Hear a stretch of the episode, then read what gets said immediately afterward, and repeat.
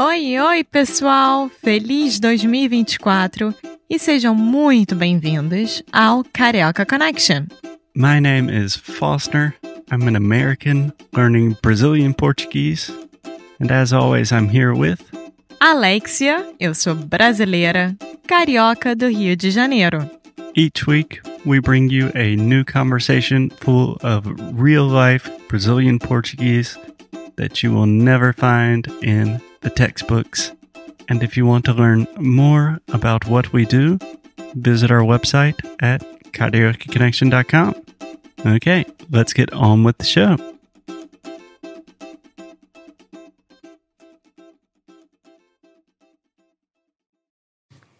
Hey guys, just a quick disclaimer that this is part one of a two part series about a Bichipoca, a beautiful state park in the state of Minas Gerais.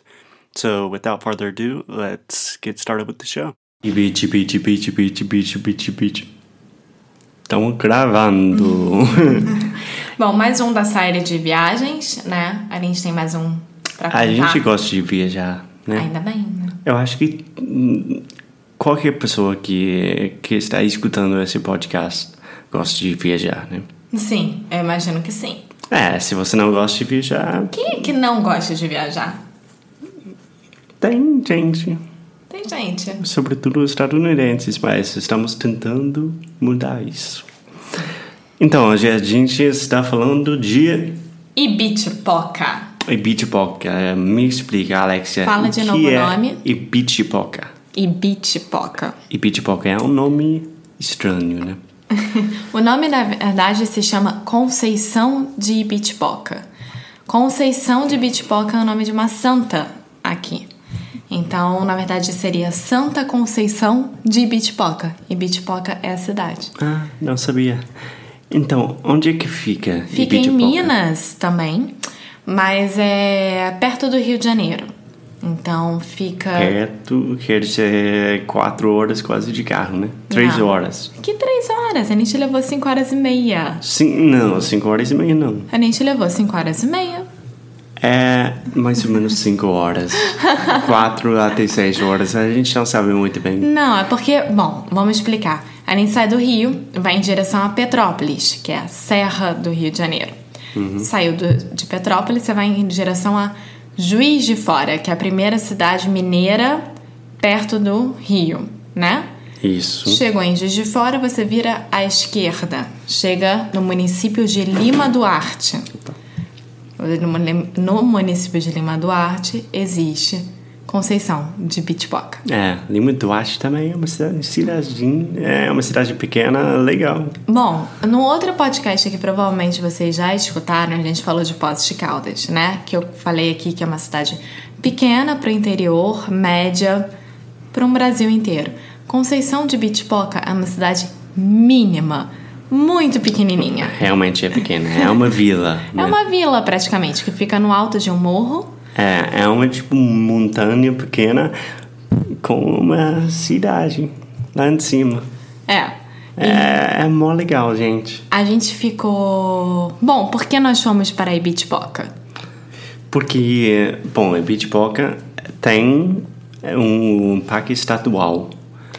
É estadual é nacional. Estadual. É ta- estadual. Tem um state park que é muito bonito. Tem cachoeira, tem vistas panorâmicas, tem muita natureza. É bonito demais. E dá para caminhar muito, dá para. Como que fa- fazer trilha? Sim. Dá pra fazer trilhas no parque. Bom, o parque inteiro tem mais ou menos 22 quilômetros, né? Pra você fazer a trilha maior, né? Que você passa por todos os lugares, é, todas as cachoeiras, todas as grutas. Cachorro. Tem um cachorro. Ih, ele tá chateado. É. Se vocês não já repararam, é difícil achar um lugar calmo, ah, silencioso aqui no Rio de Janeiro. Bom, e a gente fez a. Bom, a gente foi numa sexta e voltamos num domingo, né? Isso. Bom, no sábado a gente fez essa trilha de 18 quilômetros que passava por todo o parque. Só que a gente foi, infelizmente, no final de semana que não estava tanto sol. Tava chovendo, nublado e muito frio. Tava frio, mas frio para carioca e frio pro americano é diferente, né? Bom, eu estava frio. congelando. Mas uh, a Alexa estava sofrendo muito. Mas é, fala um pouquinho mais sobre o parque mesmo. O parque. E primeiro, o, o multidão das pessoas que tem, e você tem que chegar cedo, tudo isso, né? Assim, o parque abre, se não me engano, sete ou sete e meia da manhã, agora não lembro. Hum. E um dia antes a gente foi pegar as chaves do nosso chalé, que a gente alugou. É, a gente ficou num chalé que é chique, né? O que, que é chalé? Chalé, bom, eu acho que em inglês o, a palavra chalé é, Cabin. tem... Que? Cabin. É, mas em inglês tem uma conotação mais chique mesmo. Entendi. É tipo. Ah, chalé é uma palavra francesa, né? Mas em inglês é mais tipo. Um cabin que fica bem nos balneários dos eh, resorts de esqui, né? Coisa assim. Entendi. Bom, o nosso chalé era uma casinha de madeira, bonitinha, que tinha tudo, tinha churrasqueira, cozinha, uma gracinha. E aí, a gente ia andando na cidade, onde antes de irmos para o parque, perguntamos que horas deveríamos chegar, né? Pra ir com calma, Isso. Etc. Aí o, a pessoa que respondeu a gente falou bem sinceramente que era, bem, era melhor chegar uma hora antes que o parque abrisse. Porque durante o final de semana tem o limite de 300 pessoas a entrar no parque, porque eles fazem uma segurança e eles pre- preservam absurdamente aquele parque. E durante a semana, que tem muito menos gente, não é uma multidão, é, eles liberam para 600 pessoas por dia. É, mas eu acho isso muito legal. E o Foster não estava acreditando que isso era real. Quando a gente chegou, era o quê? 15 para as 7, né? O parque abria às 7 e meia. Já tinha uma fila imensa, imensa, multidão de pessoas.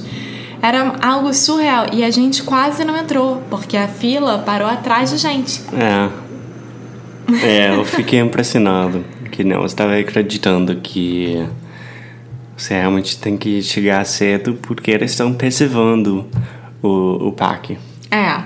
Que é e boa. hum, o que eu achei muito eh, curioso, né, é, de lá, que existiam certos tipos de pessoas. Tinham pessoas como nós, que estávamos conhecendo a cidade, e a gente queria fazer trilha, queria explorar um É, pouco. tinha muito casal. Tinha muito casal explorador, literalmente.